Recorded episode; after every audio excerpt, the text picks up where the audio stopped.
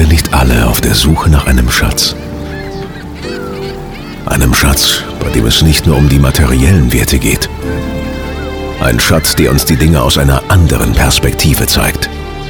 Manchmal muss man tiefer gehen, um die Dinge zu verstehen.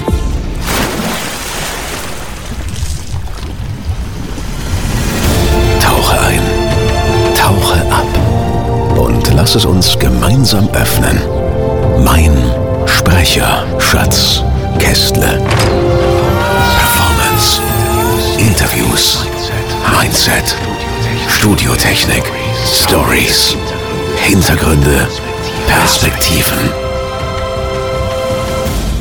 Willkommen zum Sprecher Schatz Kästle.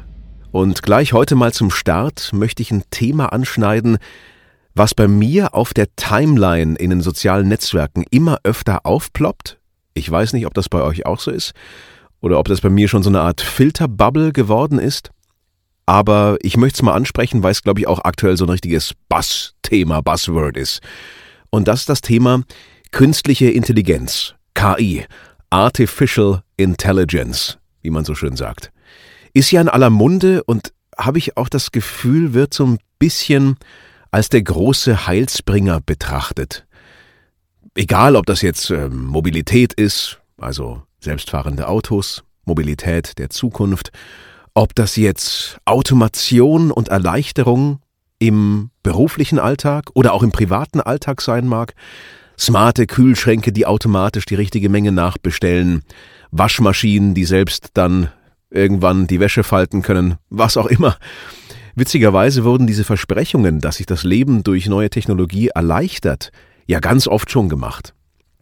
Und im Zweifelsfall war es dann immer so, dass eigentlich gar nicht die große Erleichterung kam, sondern die Verwaltung der entsprechenden neuen Errungenschaften eigentlich fast oft noch mehr Zeit gekostet, mehr Learning, also eine höhere Lernkurve oder eine steilere Lernkurve zur Folge hatte als die alten Tools, die wir so benutzt haben. Ja, das Thema KI ist natürlich in aller Munde und ist auch ein wichtiges und finde ich sehr spannendes Thema. Warum komme ich auf das Thema KI? Nun, es gibt so ein paar Felder, da hat sich in den letzten Jahren was aufgetan, wo man festgestellt hat, künstliche Intelligenz ist in gewissen Bereichen extrem gut geworden. In Inselbereichen, da gibt es zum Beispiel dieses ähm, japanische oder chinesische, auf alle Fälle asiatische Logikspiel namens Go. Das sind so weiße und schwarze Punkte, die gruppiert werden müssen und die dann nach dem Punktesystem entsprechende Punkte ergeben. Die genauen Regeln kenne ich nicht mehr. Ich weiß nur, ich habe eine Dokumentation darüber gesehen, wie eine künstliche Intelligenz ein Dan, einen hohen Dan in diesem Go-Spiel schlagen konnte. Und daraus folgte dann äh, ein weiterer Wettbewerb und dieser, glaube ich, war nur der dritte Dan und nicht so megamäßig gut, haben zumindest die Leute gesagt. Und dann ist er gegen einen absoluten den Großmeister angetreten. Und zu Beginn hat es so ausgesehen, als würde die KI verlieren und dann hat sie doch am Ende ähm, zwar nicht haushoch, aber doch sehr souverän gegen den absoluten Großmeister gewonnen. Was sagt uns das? Grunde genommen sagt uns das, dass wir bei gewissen Inselbegabungen, Inselbereichen der KI eine größere Kompetenz zuschreiben können und sollten als ähm, eventuell ja dem menschlichen Pendant. Ein ganz populäres Beispiel, was auch hier vor allem in den westlichen Nationen immer öfter zur Sprache kommt, ist die Erkennung von gewissen Krankheitsbildern, Röntgenbilder, MRT-Aufnahmen und ähnlichem über künstliche intelligente Algorithmen, die also im Grunde genommen eine ganz, ganz große Bilddatenbank dahinter haben und dann vergleichen, wie sieht das aus, was habe ich gelernt und mit welcher Wahrscheinlichkeit ist das genau dieses Krankheitsbild. Also, wo man sich im Vorfeld zum Beispiel auf eine menschliche Erfahrung eines kompetenten Arztes, eines Oberarztes, eines Spezialisten verlassen hat, hat man jetzt die Möglichkeit, dass ein unabhängiger KI-Algorithmus das sich auch nochmal anschaut. Und man somit eine höhere Sicherheit, eine höhere Wahrscheinlichkeit hat, dass es richtig erkannt wird. Das ist ein großes Feld. Da sehe ich viel positive Nutzen drin. Weil natürlich möchte ich, wenn irgendwas nicht in Ordnung ist bei mir, meiner Familie und wie auch immer bei, bei mir nahestehenden Personen, die bestmögliche Diagnose haben. Das ist ein Feld. Da finde ich das sehr sinnvoll. Das widerspricht auch nicht unbedingt jetzt den ärztlichen Kodex, weil der das Interesse haben sollte, zumindest hat er das ja geschworen, im bestmöglichen Interesse des Patienten zu handeln. Der Mensch braucht natürlich noch meiner Ansicht nach einen menschlichen Ansprechpartner, aber man kann sich ja auf technische Tools verlassen oder es zumindest ergänzen hinzuziehen. Dass man sagt, ja, auch bei unserer KI-Analyse kam das gleiche Ergebnis raus und ich bin auch laut meiner Erfahrung hier als, ähm, als Internist oder als Chirurg oder wie auch immer der Meinung, dass das diese Diagnose mit hoher Wahrscheinlichkeit zutrifft. Ein anderes Beispiel, was die letzten Jahre aufgekommen ist, ist zum Beispiel die Anwendung in, im, ja, in, im, Rechts, im rechtlichen Bereich. Die Anwendung also in Anwaltskanzleien, wo man durch Einsatz von künstlichen Intelligenzen ganz, ganz große Mengen an Rechtstexten oder an auch Schriftverkehr, an Material scannen kann, durchgehen kann und somit viel schneller zu einer rechtlichen Argumentation, zu einem Präzedenzfall, zu einem ähnlich gelagerten Fall kommt und dadurch gewisse Bereiche entlastet, in Anführungszeichen entlastet. Da ist es schon ein bisschen schwieriger gelagert, weil was war denn im Grunde genommen das Feld, was die KI jetzt beackert? Also Texte durchgehen, Rechte nochmal nachlesen, Paragraphen nachlesen, Präzedenzfälle recherchieren. Ich bin jetzt kein Jurist, ich habe keinerlei juristischen Hintergrund, außer vielleicht sieben Staffeln Suits oder sowas, ja. Ähm, aber also kein weiteres Wissen außer Hollywood. Aber jetzt von meinem Laienwissen mal, von meinem gesunden Menschenverstand auszugehen, könnte ich mir vorstellen, dass diese Aufgaben eben vielleicht Anwaltsgehilfen, Junganwälte und so weiter erledigt haben. Das heißt, da fällt dieses Arbeitsfeld, diese Betätigung weg und wird zu der KI rübergeschifft. Ist das jetzt positiv oder negativ? Kommt drauf an, würde ich sagen. Kommt drauf an, ob dann dadurch die Anwälte sich mehr auf ihre Kernkompetenzen, also Verhandlungen führen, Mandanten betreuen, Klienten betreuen, konzentrieren können, oder ob es vielleicht so ist, dass sie sich zu sehr auf die KI verlassen und selber ihre Kompetenz vernachlässigen, schludrig werden, etwas nachlässig werden. Kann ja auch passieren. So, was hat das jetzt überhaupt alles mit Sprechen zu tun und warum brauche ich jetzt sieben Minuten, um diesen langen Bogen zu spannen? Nun ja, weil bei mir in meiner Social Media Timeline immer öfter ein Service auftritt, der authentisch klingende Sprachaufnahmen bewirbt. Der Name ist Speechelo. Weiß ich, ob ihr das schon mal gesehen oder gehört habt. Ist eine vor, vorwiegend englische Anbieter anscheinend, scheint aber auch andere Sprachen zu geben. Der verspricht hier einen wirklich gut klingenden Text-to-Speech-Generator anzubieten. Also sprich, man gibt einen Text ein und am Ende bekommt man eine Aufnahme, die klingt, als hätte sie ein Mensch angefertigt. Ich habe da nur Demos gehört. Ich habe das selber nicht getestet. Vielleicht hat es ja einer von euch getestet. Was soll ich jetzt davon halten? Ihr wisst, ich bin selbst Sprecher, jeden Tag am Mikro und mache das mit großer Leidenschaft und großer Liebe zum Detail. Was halte ich jetzt davon, wenn so eine KI-Lösung auf den Markt kommt, die vielleicht sogar kompetitiv ist. Also die wirklich so gut klingt, dass sie nicht mehr zu unterscheiden ist. Macht mir das jetzt Angst? Ist das jetzt so, dass ich denke, oh, ich habe morgen keine Jobs mehr? Nein, nicht wirklich. Aber es stößt einige Gedankenprozesse an. Zum Beispiel den, überhaupt was technisch machbar ist, überhaupt gemacht werden sollte. Also so eine moralisch-ethische Komponente. Weil es ist doch so, im Grunde genommen sind wir professioneller Dienstleister, in den meisten Fällen, außer wir sind ganz frei und erzählen unsere eigenen Geschichten und sind wirklich nur künstlerisch tätig. Ist ja bei den wenigsten der Fall. Wir sind, ich sag mal, künstlerisch, künstlerisch orientierte Dienstleister. Wir bekommen die Texte und interpretieren sie nach Kundenwunsch mit unserer eigenen ganz persönlichen Note und Nuancierung. Das ist natürlich hier nicht mehr gegeben. Das heißt, ich kann natürlich in so einem Tool wahrscheinlich einstellen, wie schnell, vielleicht die Stimmfarbe wählen, mir, mir Sachen auswählen, wie bei einem Casting. Aber dann habe ich recht wenig Einfluss darauf, wie das Endergebnis wird. Für gewisse Dinge kann ich mir das super vorstellen. Wie zum Beispiel Layout-Sprachen. Also wenn ich ich hatte so ein paar Fälle, wo ich wirklich eine KI-Voice, die aber wirklich schlecht geklungen hat, als Guide-Voice auf einem Video hatte. Und erstaunlicherweise waren das die besten Videos vom Timing her. Also wo ich als professioneller Sprecher jetzt nicht Speedy Gonzales sein musste, um da irgendwie auf die Vorlage zu kommen. Weil das ist oft das Problem. Wir kämpfen ja oft gegen die Zeit. Zu viel Text, zu wenig Zeit und ähm, teilweise keine guten Skripte, zu verschachtelte Skripte und so weiter. Das war da sehr gut. Also dafür sehe ich das echt positiv.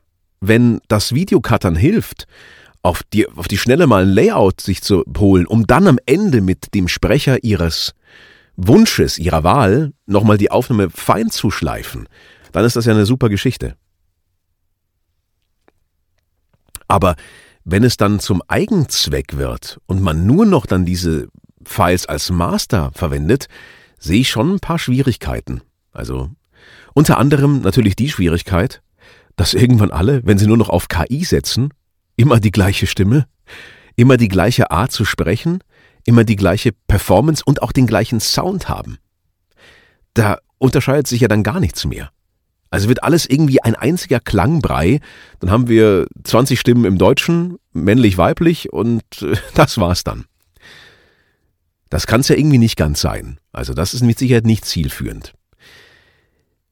Ein anderes Gedankenexperiment wäre doch, was wäre, wenn ich mich selber, also ich als Markus Kästle oder andere Kollegen, sich selber in einem Neural Network selbst digitalisieren könnten?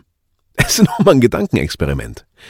Wenn ich also sagen könnte, okay, ich habe hier meine KI und die Rechte meiner Stimme, vertraue ich dieser KI an und ich bekomme ein Buyout, ein Honorar, sobald jemand das nutzt. Das wiederum ist für mich hochgradig interessant, weil ich sage, ich habe selbst in der Hand. Ich gebe mal ein Beispiel. Ich habe einen Spot gesprochen. Für einen Kunden, war alle Kunden waren dabei und jetzt ist aufgefallen, ah Mist, wir haben uns vertan. Anstatt dem 26. November ist es der 27. Und ich bin aber gerade in einer anderen Session und es muss ganz dringend aufgenommen werden und äh, alles ganz schwierig, weil die Sendekopie muss zum Sender. Dann wäre es doch total cool, wenn der Kunde mit einem sicheren Login auf meine KI gehen könnte und sagen, hey, hier ist die Referenz, die Spotaufnahme, so klangst du und dann wird aus äh, den anderen Sachen, die ich dieser KI zur Verfügung stelle, also Deep Learning Algorithmen, ich sag mal, ich habe in meinem Archiv hunderte, tausende Stunden an lokalen Sprachaufnahmen. Wird analysiert und dann wird eine File ausgegeben, was dem möglichst nahe kommt. Das wäre doch total geil. Das wäre auch transparent. Ich wüsste ja, wenn was verwertet wird, weil mein Login, ich sehe das. Und gleichzeitig wird auch ein Honorar gleich fällig. PayPal oder anders. Wird gleich bezahlt. Ist gleich bezahlt. Die Rechte werden sauber eingekauft, alles gut. Man könnte auch dann ein doppeltes Pricing-Modell machen. Im Sinne von, Ihr könnt hier meine KI nutzen, ihr könnt hier meinen mein Automated Voice Generator nutzen. Äh, da gibt's einen Sondertarif für irgendwelche Corporate Movies und wie auch immer. Ähm, ist halt dann immer gleich, klingt immer ähnlich, aber wenn euch das reicht, oder für Telefonwarteschleifen oder sowas. Ähm, und wenn ihr natürlich den, den Oldschool Premium Service wollt und mit mir arbeiten wollt und mit mir im Studio sein wollt, dann geht das natürlich nach wie vor. Ich finde das hochgradig spannend. Ich finde, wir haben eh immer so ein bisschen zu viel Angst in der Branche vor Innovationen. So, es ist natürlich, will niemand Jobs verlieren. Aber sind wir doch mal ganz ehrlich. Wir als Sprecher, Werbebranche, können doch die Digitalisierung nicht aufhalten. In Silicon Valley arbeiten sie daran, dass äh, wir irgendwie Cybernetik haben, also Chips implantiert werden, die Gehirnströme messen und wir reden darüber, dass wir irgendwann keine Automated äh, Speech-to-Voice Generators haben werden? Über was reden wir eigentlich? Ist auch lächerlich. Insofern finde ich, hier ist echt mal ein Umdenken gefordert. Ich wäre einer der Ersten, der sagen würde, hey geil, wenn das geht und mein Kunde hat einen Benefit, das ist ja immer der Punkt, hat mein Kunde einen Benefit? Ja, hat er. Er kann mit mir arbeiten, auch wenn ich nicht zur Verfügung stehe. Zum Beispiel bin ich ja Station Voice von sehr vielen Radio- und TV-Sendern. Also, für die ist das natürlich immer schwierig. Weil mittlerweile ist so, dass der Turnus und die Menge, die wir aufnehmen, extrem groß geworden ist. Extrem groß. Teilweise ist es täglich. Manchmal ist es auch mehrfach wöchentlich, aber da merkt man auch, wow, da kommt viel Zeug, viel mehr als früher, weil der ganze Zeitgeist sich verändert hat. Das Leben ist schnelllebiger geworden. Das heißt, wir müssen wirklich im Grunde genommen schauen, wie kann man das überhaupt bedienen auf Dauer? Und da finde ich so eine Lösung, die nicht die Priorität sein soll. Ich will den persönlichen Kontakt da gar nicht aufgeben. Aber dass man sagt, man hat so eine Lösung, dass jemand trotzdem auf die Stimme zugreifen kann, die er sich ausgewählt hat. Ohne dass man immer persönlich da ist, ist doch ein wunderbar geiles, skalierbares Businessmodell. Da sollten wir doch eigentlich alle dran arbeiten, sagen, hey, wäre doch super. Ich sehe da also eher eine Chance drin. Die Gefahr ist natürlich wirklich, wenn das so Insellösungen bleiben. Also wenn das geöffnet werden sollte und man das machen kann, finde ich das super. Anderer großer Punkt ist natürlich, wie ist das mit äh, Fakes? Also was passiert, wenn, gab es ja genug Beispiele, dass ähm, Deep, ich nenne mal Deepfake-Technologie, ja, dass gewisse äh, Schauspieler auf andere Schauspieler drauf gerendert werden. Gibt's ja genug Sachen auch auf YouTube und so weiter. Und man sagt auf einmal ist nicht mehr Arnold Schwarzenegger Terminator, sondern Sylvester Stallone ist der Terminator. Sieht super geil aus, geht alles mittlerweile super gut. Mit Stimme wird das ähnlich funktionieren. Morphing-Technologie, Deepfakes und so weiter.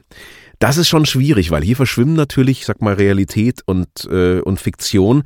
Und wie können wir überprüfen, dass das überhaupt im Grunde genommen noch der Real Deal ist? Also was passiert, wenn jemand angenommen meine Demos runterlädt, sich selbst eine KI baut und dann irgendwas verbreitet? Natürlich nicht so besonders prickelnd. Da müsste man eine Methode entwickeln, wie das dann verhindert werden kann. Beim Sprecher bei uns sehe ich das nicht so dramatisch an. Aber bei Politikern zum Beispiel, bei Personen des öffentlichen Lebens, die wirklich jetzt viel Einfluss haben. Schauspielstars, Politiker, ähm, auch Großindustrielle, wirklich CEOs von großen Fortune 500 Companies. Da sehe ich das schon als schwierig an. Was macht man da? Also, jeder Technologiesprung ist natürlich auch mit einer gewissen, mit einem gewissen Risiko verbunden, dass damit Schindluder getrieben wird. Ähm, aber ich sehe die Türen eigentlich weit offen. Überleg mal, mit Alexa und, und den ganzen ähm, Smart Speakern haben wir uns ja eigentlich auch schon dran gewöhnt, dass man mit einer KI spricht. Und so schlecht klingt die auch gar nicht mehr. Also natürlich sind es noch Bausteine, also werden äh, Bausteine zusammengesetzt aus, aus Sprachbestandteilen oder ganzen Wörtern. Aber das wird ja weitergehen. Man wird ja da auch weiter forschen und für gewisse Anwendungen ist es ja auch hochinteressant. Ich für mich finde zumindest, dass diese Lösung mit KI auch durchaus im Bereich Audio Einzug halten könnte. Könnte. Und da werden wir mal sehen, wo die Reise hingeht. Ich finde nur, dass man mal den Gedankenprozess anstoßen sollte. Wo geht's dahin eurer Meinung nach? Ist das eine positive Richtung, negative Richtung? Sollten wir uns das zunutze machen? Ich sehe es ja, wie gesagt, eher sogar positiv. Mir würde das ein, eine Erleichterung, eine, ein, einen Service ermöglichen, den ich so noch nicht liefern kann. Aber es geht halt viel Menschlichkeit verloren. Das ist vielleicht das größte Problem abschließend. Vielleicht ist es so, dass wir uns so sehr daran gewöhnt haben, dass wir fast nur noch virtuell arbeiten und dass wir nochmal eine Spur virtuell mehr. Ob das dann so schön ist auf Dauer, ich weiß es nicht. Ich finde schön, wenn es menschelt, aber ich möchte mich auch nicht verschließen vor neuen technologischen Möglichkeiten. Soweit meine Gedanken zu diesem Thema. Künstliche Intelligenz, Audio in unserer Branche. Mal sehen, was passiert. Es wird ein spannendes Jahrzehnt, glaube ich, dass so einiges noch kommen wird. Ich hoffe, dass es hauptsächlich positiv sein wird. Bis dahin, alles Gute und bis zur nächsten Ausgabe.